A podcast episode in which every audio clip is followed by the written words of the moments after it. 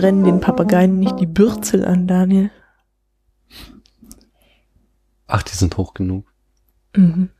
Hallo Paula. Hallo Daniel. Hallo liebe Zuhörer. Und hallo liebe Zuhörerinnen. Herzlich willkommen zum Spätfilm, zur ersten Japanuary-Folge jemals des Spätfilms, nicht? Mhm. Also es war im Oktober oder November, ich glaube schon im Oktober, alle hatten so viel Spaß am Oktober und in äh, der T- Twitter-Bubble, äh, Film-Twitter wurde diskutiert, dass man doch das gleiche mal mit japanischen Filmen machen könnte. Und äh, ich glaube ursprünglich ist es auf den Mist von Politik und Liebe ähm, äh, gesch, äh, ja, gewachsen. Auf dem gewachsen, Auf, mhm. auf diesem Mist, genau. Und aber so dann ganz schnell waren äh, das Kompendium des Unbehagens, die ja eh so ein halber Japan-Podcast sind, ähm, sch äh, schöner Denken, die immer äh, ganz ausführlich über hier die Nippon Connection, das äh, Jap Festival des japanischen Films hier in Frankfurt, Ja, äh, mhm. podcasten. Und ich glaube, Abspanngucker waren auch ganz schnell mit dabei. Und wir äh, wollen uns nicht lausen lassen und zumindest den ein oder anderen Film in diesem äh, ja, Japanuary aus dem Fernen Osten besprechen. Aber bevor wir zum eigentlichen Thema kommen, müssen wir ganz kleine Ehrenrunde machen, nämlich ähm, Feedback. Wir haben Stress gekriegt. Oh, Ja, äh, hier unsere Auslassungen zu ähm, kultureller Aneignung sind auf Kritik gestoßen. Der Chris vom Mumpitz und Glitzer Podcast sagt, dass äh, unsere Auslassungen spürbar nicht durchdacht waren. Ähm, das, das ist richtig. ja, da habe ich auch äh, auf ähm, Also Twitter spürbar schon, war, weiß ich nicht, aber durchdacht war es nicht. also auf Twitter habe ich schon darauf geantwortet, dass es durchdacht im Sinne von ähm, schon mal drüber nachgedacht, zumindest bei mir ja war es und ähm, äh, aber zu Ende gedacht nein und das ist aber halt auch das Konzept dieses Podcasts. So, wir schauen Filme, machen uns Gedanken drüber und schwafeln dazu und äh, dass da wahrscheinlich auch viel unausgegorenes Zeug dabei ist, das ist kein Geheimnis, sondern das gehört quasi mit zum Konzept. Schön wäre natürlich, da jetzt auch mal irgendwie Futter zu liefern, was genau ihn gestört hat, aber da schreibt er selbst nur, dass er selbst die Gedanken dazu noch nicht zu einem Abschluss gebracht hat. Ach so, ich dachte, es geht jetzt um konkrete Ansätze. Mhm. Ähm, also ich glaube ihn, also geht schon, aber er sagte jetzt nicht, was, was genau ihn jetzt gestört hat an unserer. Na, mit so einer Kritik kann ich nichts anfangen. Genau, das ist nicht deswegen. konstruktiv. Deswegen ähm, werde ich, äh, äh, hat, haben wir auch Kritik von der Sumi bekommen, mit der äh, ich ja hier im Mhm. auch Oktober gepodcastet habe zu Nightmare on Elm Street. Und die ist sehr konkret geworden. Und es ist sehr schön, weil daran kann ich nochmal auch äh, meine Formulierungen ähm, feilen, denn ich glaube, ich lieg gar nicht so weit von dir weg, Sumi, sondern es ist mehr so ein, es sind mehr so logische Sachen, die mich an diesem Begriff stören, als ähm, dass da inhaltliche Probleme bestehen, die ich auch sehe. Ähm, sie schreibt. Okay, ich muss jetzt mal kurz ausholen. Es geht um Cultural Appropriation. App, oh, ich kann es immer noch nicht aussprechen. Cultural- Appropri Cultural Appropriation. mhm. Ähm, euer Capoeira kannst du insofern nicht dazu zählen, dass es weitergegeben wurde. Also es wurde sich nicht genommen, beziehungsweise nicht ohne Erlaubnis. Davon gehe ich zumindest aus. Ja, ähm, das stimmt. Also der Mestre meiner Gruppe ist Mestre Boascha. Äh, der wohnt jetzt zwar in Australien, aber ist äh, gebürtiger äh, Brasilianer. Und äh, außerdem haben wir noch einen Padrino, also so ein Altmeister, Mestre Boagensch, der so, weil wir noch eine ver verhältnismäßig junge Gruppe sind, hält er die schützende Hand quasi über uns, weil es ein sehr alter und angesehener Meister in Brasilien ist Mhm. und der auch noch in Bahia in der äh, Wiege des Capoeira-Lands lebt. So. Aber ähm, das ist so, das hatte ich beim letzten Mal so ein bisschen angedeutet und äh, das ist, geht definitiv auf meine Kappe, dass ich das nicht genug ausgeführt habe. Darin steckt nämlich schon mein grundlegendes Problem mit dem Begriff äh, der kulturellen Aneignung. Denn mh, ich sag's letztes Mal, äh, in der Politikwissenschaft gibt es äh, die Unterscheidung zwischen öffentlichen und privaten Gütern. Also es gibt Güter, die sind privat. Es ist Privateigentum. Äh, meine Wohnung, mein Fernseher, mein Computer und so, das gehört mir. Und dann gibt es Güter, die sind öffentlich, die gehören niemandem. Die klassischen Beispiele in der Politik äh, sind immer Luft und Wasser. Dieses gehört niemandem, das gehört der Allgemeinheit. Und das Ding ist, äh, es ist wesentlich für einen Privateigentum, dass ich damit Dinge machen kann, äh, wie zum Beispiel schenken, nehmen, geben, äh, klauen, ausleihen, vermieten und so weiter. Das kann ich alles mit Privateigentum machen, aber mit öffentlichen Gütern kann ich das eben nicht machen. Ein öffentliches Gut wie Luft kann ich nicht vermieten, verkaufen, kann ich nicht klauen und so weiter und so. Das bringt andere Probleme mit sich, zum Beispiel, dass äh, alle Welt die Luft verschmutzt, aber keiner sich verantwortlich fühlt, sie sauber zu halten und da muss dann eben der Staat eingreifen. Das ist so das zentrale Thema, worum sich da die Politikwissenschaft Gedanken drüber macht.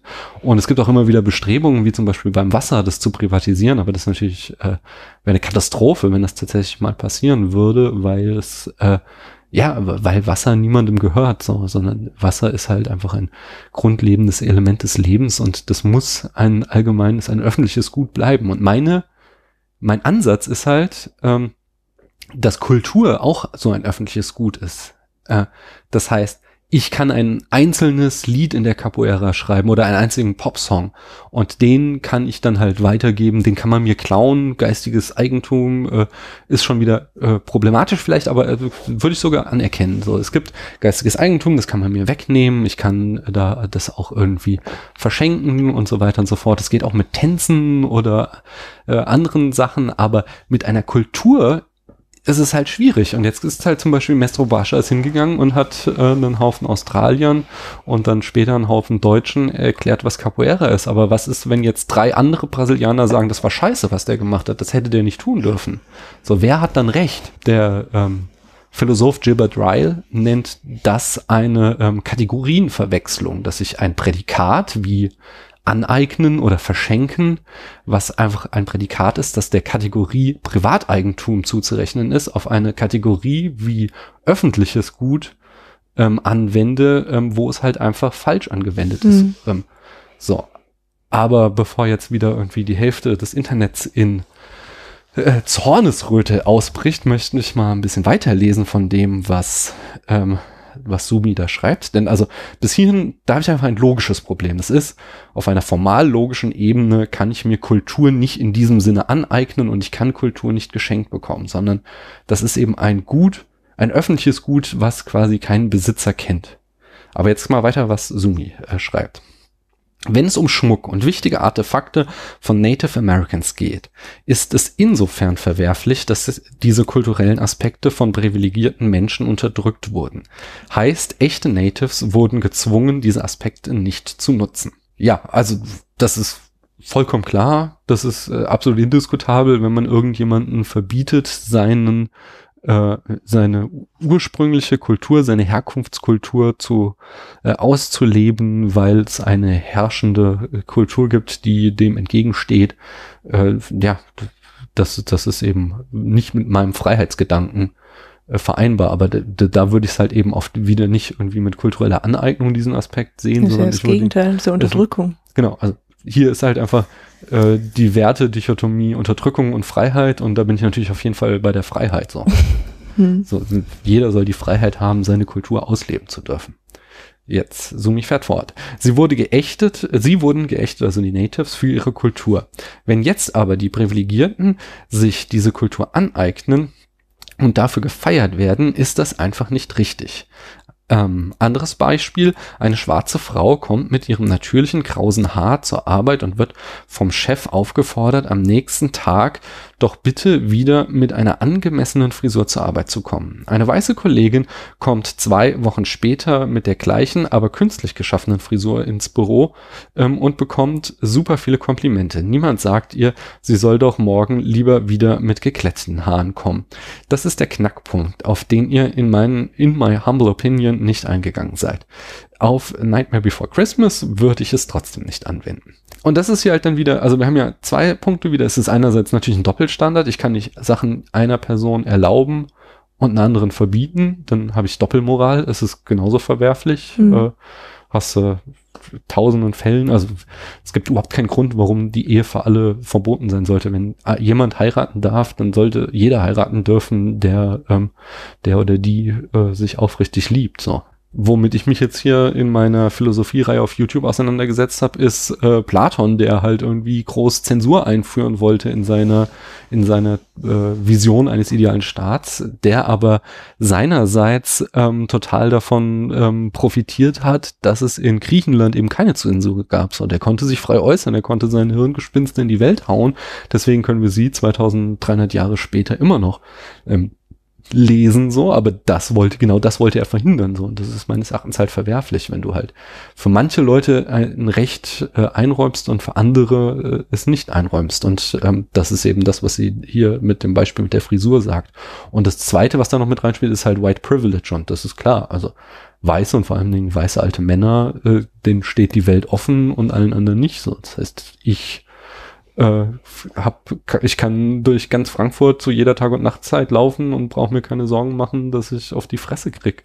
Hm. Ähm, wenn, wenn ich ein paar Grundregeln äh, beachte, die viel weniger Grundregeln sind als viele andere. Und ähm, Genauso äh, steht mir auf dem Arbeitsmarkt jeder Job äh, offen und ich kann da quasi das äh, Weltbild der FDP voll ausleben, dass es wirklich nur an meiner eigenen Leistung hängt, während es halt vielen anderen aufgrund ihrer Herkunft, ihres Geschlechts und ihrer sexuellen Orientierung nicht so ist. Und das ist natürlich auch absolut verwerflich. Aber ähm, ich finde halt diese ganzen äh, super, äh, also diese ganzen Probleme, die da voll drin stecken, die ich voll unterschreiben kann, die, wo ich voll auf Sumis Seite bin, hat halt alles nichts mit dem eigentlichen Akt der Aneignung zu tun, weil es den nicht gibt. Und ich eigentlich alles, was ich sagen möchte, ist, dass ich ein großer Fan bin von kultureller Vermischung, äh, weil ich glaube, dass es etwas ähm, etwas Gutes ist und prinzipiell Positives. Und wenn man, also natürlich gibt es auch total Ignorante und besonders halt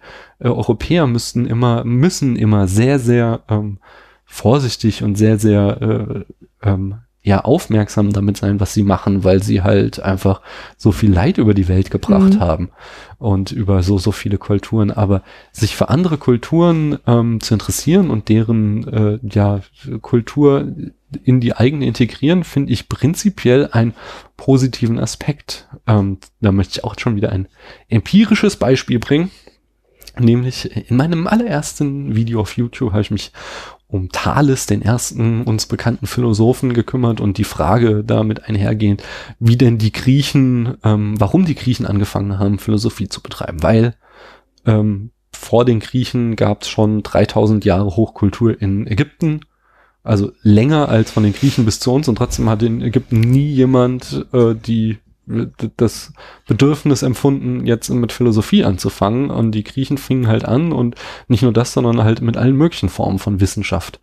Und äh, ja, die Ägypter, die Alten, die hatten aber auch schon viele Wissenschaften. Nee, die hatten halt Mathematik äh, als Hilfswissenschaft so, aber halt nicht um aus wissenschaftlichem Interesse, sondern halt einfach Geometrie um zur Landvermessung und zum Bau ihrer Pyramiden etc. in ihrer Kunstwerke und sie hatten Astronomie aus einem theologischen mhm. Grund. Aber die Griechen fingen an mit äh, Mathematik um der Mathematik willen, also die fingen halt an, um äh, mathematische Gesetze aufzuschreiben. Also das ist halt Euklid, der eine erste Sammlung von mathematischen Gesetzen hat. Du hast eine Geschichtswissenschaft etc. pp. Also und natürlich halt äh, in Philosophie waren sie halt bahnbrechend. Und aus Philosophie, der Mutter aller Wissenschaft, ist ja dann der ganze Rest mhm. erwachsen. Aber äh, und diese die Frage, warum die Griechen damit angefangen haben, wurde halt früher immer mit dem Genius der Griechen beantwortet und das war halt tatsächlich wieder so eine, äh, wir Europäer sind besser als andere äh, Mentalität, die da ganz stark aus der imperialistischen Tradition des 19. Jahrhunderts heraussprach.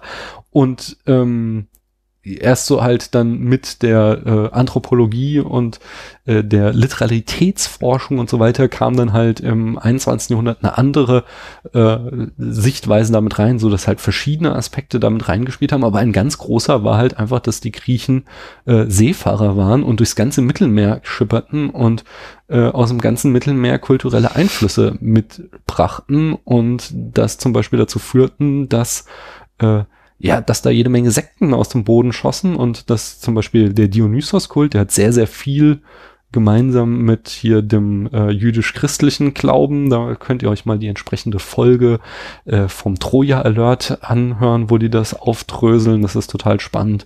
Und so kamen dann halt auch so Denkweisen wie eben äh, ja, abstraktes Denken, Wissen, äh, äh, ja, wissenschaftliches Denken entstand dann halt in Griechenland, weil es halt also eine Melange war aus ganz vielen verschiedenen kulturellen Einflüssen. Und das, finde ich, ist halt ein Indiz, sage ich mal, dafür, dass das was Gutes ist. Und äh, ich sehe da äh, Probleme, wenn man halt komplett ignorant ist, aber ich sehe da halt auch viele Chancen, wenn man sich für andere Kulturen interessiert und Aspekte anderer Kulturen übernimmt und bin kein Freund von kultureller Abschottung, egal in welche Richtung. Hm. So, jetzt bin ich gespannt, was das Internet dazu jetzt wieder sagen wird. Anyway, wir sind heute äh, eigentlich hier. Äh, ich wollte es eigentlich sogar noch auf den heutigen Film münzen, aber das lasse ich mal, sonst. Die sonst Kurve kriegst du nicht mehr. Doch, ich krieg, würde sie kriegen, aber dann kriege ich bestimmt schon wieder Haue. Deswegen äh, lassen wir das. Über welchen Film sprechen wir denn heute, Paula? Das Schloss im Himmel. Äh, genau. Ähm, wie hat der dir denn gefallen? Ich, war den, ich fand ihn langweilig zwischendurch. Ja, das hat mich so ein bisschen äh, ähm, erschreckt. Also, ähm, vielleicht, vielleicht war er langatmig, aber eigentlich, eigentlich war es ganz schön, schön gezeichnet und, und ähm, was war, was fandst du denn langweilig? Welcher Aspekt? Ach, ich weiß nicht, die sind immer so viel weggerannt und. Aber du, du schaust seit, was weiß ich, 20 Staffeln Doctor Who und das besteht eigentlich immer nur aus Wegrennen. ist mir noch nicht aufgefallen. Oder ich weiß nicht, also es war einfach über man, manche Szenen halt einfach zu lang, zu viel. Aber insgesamt war es eine schöne Geschichte. Hm. Und falls ich es noch nicht gesagt haben sollte, es war auch schön gezeichnet. Doch, das hast du gesagt. Ähm, und die Charaktere waren, also nicht alle, aber die Piraten hauptsächlich hm. so schön ambivalent. Hm. Ja, und dir? Hm, mir hat er ganz gut gefallen. Also ich habe jetzt ähm, Miyazaki, der Regisseur, ähm, und das Studio Ghibli waren ja so eine Leerstelle, wo ich halt irgendwie einfach was voll an mir vorbeigegangen ist, bis vor zwei Jahren, zweieinhalb Jahren oder so, als wir Nausicaa ähm, besprochen haben. Damit fing es dann an und seitdem habe ich halt auch schon so einige aufgeholt, wie natürlich Chihiros Reise ins Zauberland, ähm, Kikis kleiner Lieferservice, Totoro, ähm, die letzten Glühwürmchen, jetzt nicht von Miyazaki, aber von Studio Ghibli auch und Prinzessin Mononoke, genau. Mhm. Die habe ich jetzt gesehen und ich muss auch tatsächlich sagen, also abgesehen von die letzten Glühwürmchen, das einfach ein schrecklicher Film ist, den ich nie wieder sehen will, aber nur weil er so unglaublich traurig ist. Ähm, aber ein sehr guter Film. Also ähm, insgesamt war das halt, finde ich, bis jetzt der schwächste Miyazaki, den ich gesehen habe, aber ich fand ihn trotzdem sehr, sehr nett einfach. Und zwar so ein, es war so ein schöner Abenteuerfilm, so ähm, im Stile von Indiana Jones, fand ich. Mhm. Halt jetzt kein Indiana Jones in der Hauptrolle, sondern zwei Kinder, aber äh, das ist ja auch ganz typisch für Miyazaki und hat mir gefallen, doch. Sag uns mal die Eckdaten, Paula. Der Film erschien 1986. Da war ich fünf Jahre alt. Und ein Teil der Filmografie von Herrn Miyazaki wäre noch ein Schloss, nämlich 1979 das Schloss des Cagliostro. Genau, das war sein Debüt. Das war mhm. noch Teil von so einem Franchise, was er da gemacht hat. Mhm. 1984 Nausicaa aus dem Tal der Winde. Spätfilm berichtete. Hört euch unsere Folge dazu an mit vielen Fun Facts und Hintergründen. 1986, das Schloss im Himmel hatten wir doch gerade. Genau, das ist jetzt den, den wir besprechen. 1988, mein Nachbar Totoro. 1989, das ist ja unglaublich, wie produktiv dieser Mensch ist. Mhm. Und das wurde es doch so lange dauert, solche Filme zu zeichnen. Ja, er hat ja eine ganze Armee von Zeichnern. Mhm. Dann. Armee, ja. Habe ich schon Kikis kleiner Lieferservice gesagt? Nee, du hast nur das Datum genannt. Äh, dann 1992 Porco Rosso, das rote Schwein. Oder Aha. was? 1997 erschien Prinzessin Mononoke. Mhm. 2001 Chihiros Reise ins Zauberland. Was ja so mit ist, also er wird immer gewertet als einer der besten Filme aller Zeiten. Ach, tatsächlich. Mhm. Da habe ich sogar bewusst Poster, Fil Filmplakate in den Kinos gesehen. Mhm. 2004 erschien dann Das wandelnde Schloss. Der hat's mit den Schlössern, ne? Ja. 2008 Ponyo, das große Abenteuer am Meer. Sagt mir jetzt gar nichts, gell? Ich kenne nur den Trailer. Immerhin. Das ist schon viel. 2013 dann, bis jetzt als letztes, wie der Wind sich hebt. Genau, das war auch eigentlich, äh, hat er gesagt, danach setzt er sich zur Ruhe. Ich glaube, er hat mittlerweile schon wieder seinen Rücktritt vom Rücktritt erklärt und wird dann noch einen machen. Ist halt ein Künstler, ne? Tja, so sind sie Kann man die nicht Künstler. ablehnen. Dann wurde äh, das Schloss im Himmel jetzt produziert von Isao Takahata. Das ist sein Stammproduzent, auch Mitbegründer von äh, Studio Ghibli. Den hatten wir auch ganz ausführlich schon äh, in der Folge zu Nausicaa wie sie damals auf die Idee kamen und den Film überhaupt umgesetzt haben. Deswegen kommt mir der Name so bekannt Ah, vor. ja. Genau. Tja, zum Budget gibt's leider keine Angaben, aber du hast das Genre eingeordnet. Ja. Fi- Nee, du ordnest den Film in mehrere Genres ein. Mhm. Abenteuer, Ja, definitiv. Steampunk, Ja, wegen dieser ganzen Flugzeuge da. genau. Retro-Futuristik. Er ist ja ganz viel Mhm. Das so. ist ganz schön verrückt, ja. So mit Zeppelin und Mhm. äh, Kraftwerken und Kohleantrieb und so ganz viel. Aber halt alles fliegt und alles sind Technologien, die wir wieder nicht haben. Ähm, Science Fiction, Fantasy und Anime. Anime ist kein Genre, aber es ist ja schon sehr stilprägend für diesen Film, Mhm. dass er nicht mit echten Menschen ist und gezeichnet wurde und japanisch ist. Äh, eben ein Anime-Film. Mhm. Mm, Obwohl das hier eine Kurzfolge ist, ein Spätfilm-Telegramm, das haben wir lange nicht mehr gesagt. Ist es, äh, wollte ich so ein paar Fun Facts trotzdem noch raushauen, nämlich ähm, einerseits ist es jetzt tatsächlich der erste Film von Studio Ghibli. Äh, Nausicaa wird immer als erster gewertet, aber sie haben erst, eigentlich erst, das haben wir damals auch erzählt, mit dem Geld von Nausicaa Studio Ghibli gegründet, mit den, äh, weil so. das so ein Erfolg war. Mhm. Dann, weil ich es immer sehr, sehr äh, spannend finde, der Film besteht aus 69.262 einzelnen Bildern und es wurden insgesamt 381 verschiedene Farben eingesetzt. Also wortwörtlich übersetzt hieße der Titel eigentlich Laputa, das Schloss im Himmel. Jetzt ist so, äh, auch wieder, hört euch unsere Nausicaa-Folge an, es hat halt sehr, sehr lange gedauert, bis die Filme international vermarktet werden durften. Und es hat dann irgendwie Anfang der 2000er schließlich äh, Disney bekommen, die Rechte, die internationalen Vermarktungsrechte von Miyazaki. Disney fiel gleich auf, dass äh, Laputa im Spanischen die Hure bedeutet und deswegen haben sie das gestrichen und es äh, im Spanischen El Castillo en el Cielo und im Englischen halt Castle in the Sky genannt und dieser Name setzte sich dann auch als äh, internationaler ähm, Verleihname durch. Das waren so die, die paar kleinen Fun Facts, die ich noch dazu hatte. Was sind dir so inhaltlich bei dem Film aufgefallen? Waren wieder so einige ganz typische Miyazaki-Themen drin. Erinnerst dich noch so, was sein großes Ding ist, was auch bei ähm, Nausicaa auch groß und wichtig war? Nee. Fliegen Ah, okay. Mhm. zum Beispiel. Alles fliegt hier wieder, genau wie bei Nausicaa. Also äh, das ist auch in fast allen seinen Filmen, dass es ums Fliegen geht, weil ihn das offensichtlich sehr, sehr fasziniert hat. Dann haben wir hier auch wieder eine weibliche Protagonistin, nicht so stark wie Nausicaa, aber halt auch äh, jünger. Aber es ist ähm, so ein anderer Trope. Also Na Nausicaa haben wir ja irgendwie die starke, weise Führerin quasi ihres ihrer Dorfgemeinschaft. Ähm, Mhm. also sie ist ja schon eine Heldin im, im klassischen starken Heldensinne, also ne, im Sinne von Helden.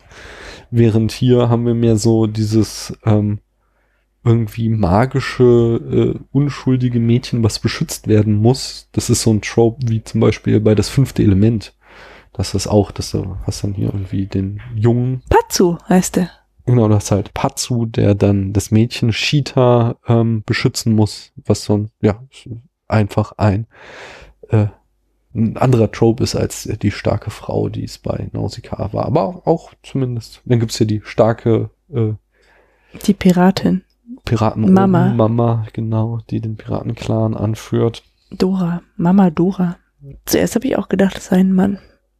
Ein Mann mit Zöpfen, habe ich gedacht. Mhm. Warum? Weil das Gesicht so grimmig aussah. Ja, also, verstehe. er ist halt gezeichnet von Jahren der Piraterie. Ja, ja, sicher.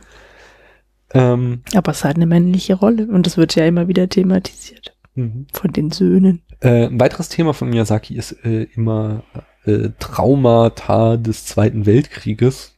Und da wird hier ganz eindeutig eine Allegorie auf die Atombombe Hm. und die Macht der Atombombe mit Laputa und der Zerstörungskraft, über die die Insel verfügt, äh, aufgemacht. Hm.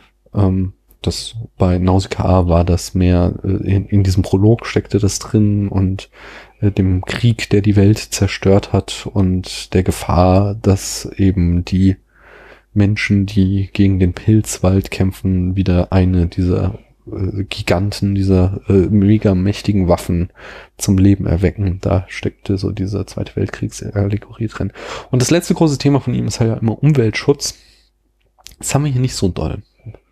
Es kommt so ein bisschen dadurch durch, dass der Böse auf Laputa halt äh, die Pflanzen alle kacke findet Stimmt. und dann da auch irgendwie sein Ende findet, dass er am Ende darunter stürzt und die anderen sich in den Wurzeln des Baums festhalten können.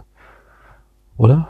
Ist das nicht so, dass sie sich da festhalten, bis sie abgeholt werden? Ne, jedenfalls, die Kinder klettern die ganze Zeit in den Bäumen rum und sind ja auch total äh, pro Natur auf der Insel. Also die werden da sogar gefangen, aufgefangen, glaube ich. Ach so, genau.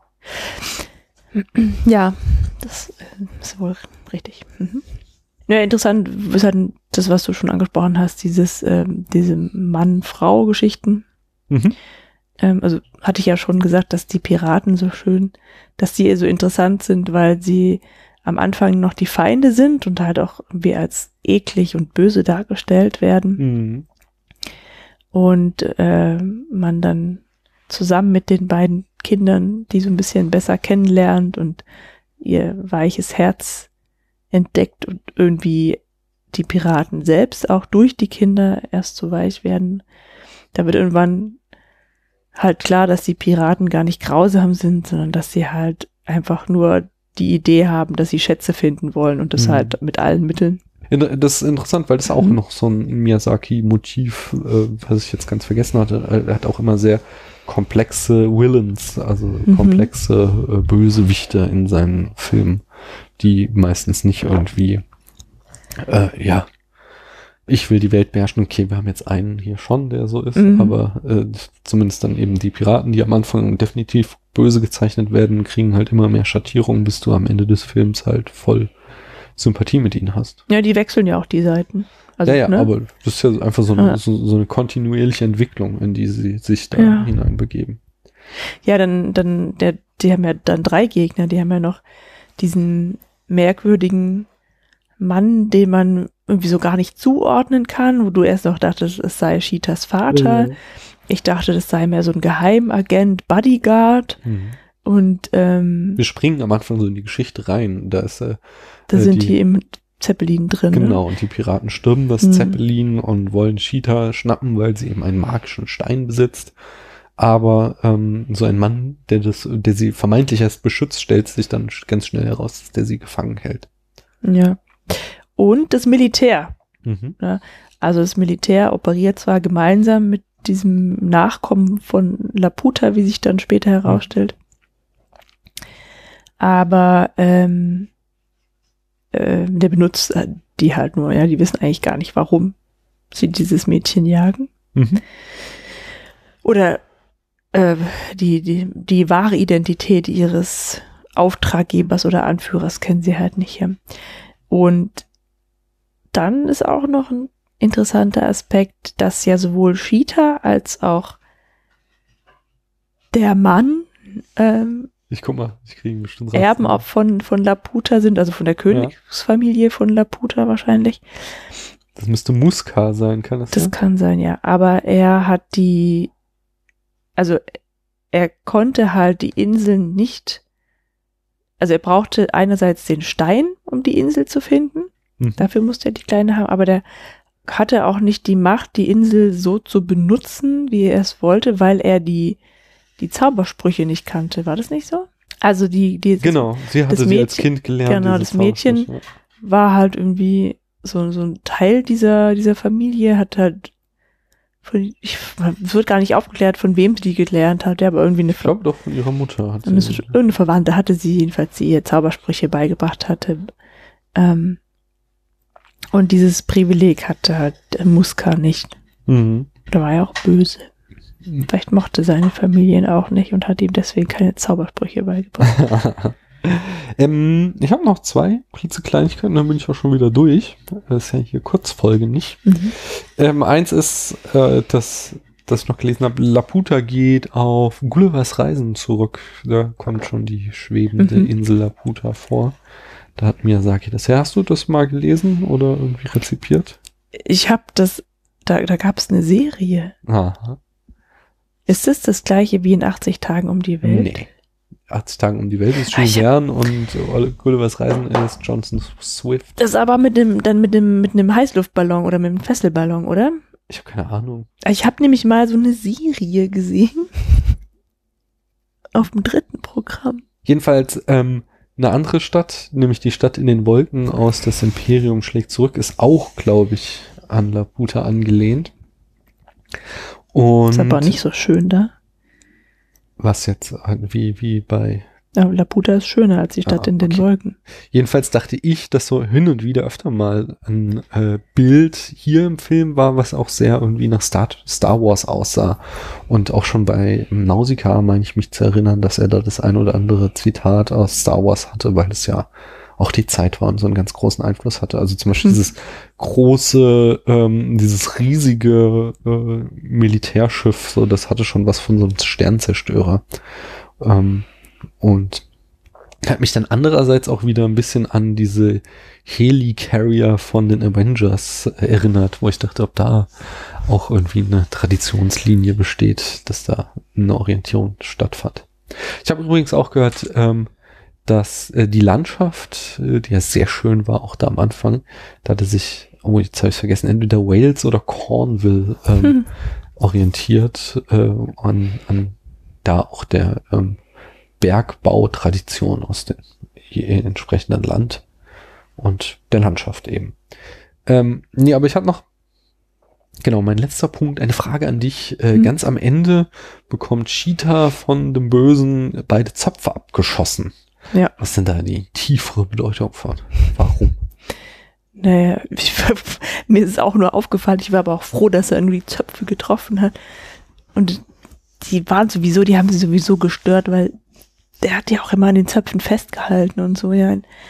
Also, Ne, das ist ja vielleicht dann schon die Begründung. er hat ihr die, diese, die Kind, die Zöpfe der Kindheit quasi abgeschnitten. Ja, sie ist durch dieses Abenteuer herangereift zur Frau.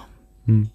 Mhm. Ein bisschen, also ich muss natürlich auch gleich an Samson denken, aber äh, ihr Mhm. wurde ja hier nicht die Macht dadurch geraubt, dass äh, die Haare abgeschnitten wurden. Aber das mit den an den Zöpfen festhalten, das finde ich schon ganz gut. Das ist eher so, dass die Grenzen irgendwie ihre ihre ähm, ja das das was sie immer zurückgehalten hat bis jetzt, dass das äh, dann entfernt wurde. Und dann am Ende sprechen sie auch diesen großen Zauberspruch, oder? Mit dem sie Hm. die Insel zu zerstören Ja. können. Die, die leiten die Selbstzerstörungssequenz ein. Genau. Ja, hast Hm. du noch was inhaltlich? Hm. Nö, ich glaube nicht. Dann ähm, auf der Letterbox-Skala von ein, Oh. einem halben bis fünf Sternen und einem Herz gegebenenfalls. Äh, was bekommt er denn da von dir? Drei Sterne und ein Herz. Oh, siehst du, und ich mache dreieinhalb Sterne und ein Herz draus. Hm. Ich denke, ist ein netter Film. Sehr kurzweilig, kann man sich auf jeden Fall anschauen, werde ich bestimmt auch ein paar Mal noch sehen. Naja, kurzweilig fand ich ihn jetzt nur nicht gerade. Ja, du nicht, aber ich schon. Ich fand ihn ja, wie gesagt, fand, war halt so ein Abenteuerritt. Fand ich die ganze Zeit Mhm. ganz nett, aber äh, wie gesagt, die anderen Miyazaki-Filme, die haben mich irgendwie mehr beeindruckt. Dann danken wir euch, dass ihr uns eure Zeit geschenkt habt. Äh, wir, äh, mich zumindest, hört ihr mit einem Gast hier bald schon wieder. Und Paula hört ihr auch in andere Sache bald Hm. hier schon wieder. Jawohl. Tschüss, Bis dahin. man hört sich. Tschüss.